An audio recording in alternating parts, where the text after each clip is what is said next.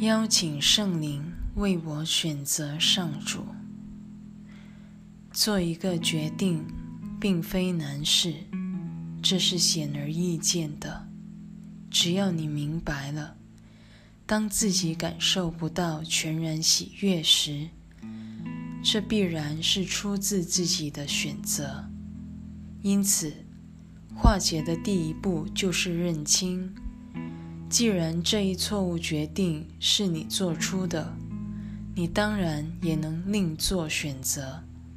但你的立场必须非常坚定，内心也一清二楚。化解的过程虽不是出自于你，却是上主在你内进行的大事。你的责任只是将自己的想法带回到当初犯错的那一点上，安心的将它托付给救赎。请你试着诚心诵念下面的句子，也请记住，即使你的邀请只是轻描淡写的一个手势，圣灵仍会全力以赴的回应的。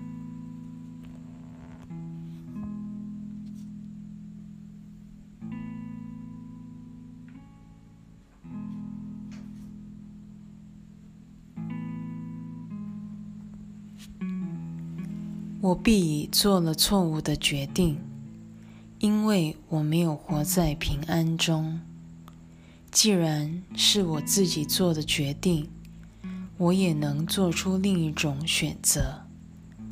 我愿意做出另一种决定，因为我要活在平安中。我无需感到内疚，因为只要我给圣灵机会。他就会化解那错误决定所带来的一切后果。我决心放手，让他为我选择上主。阿门。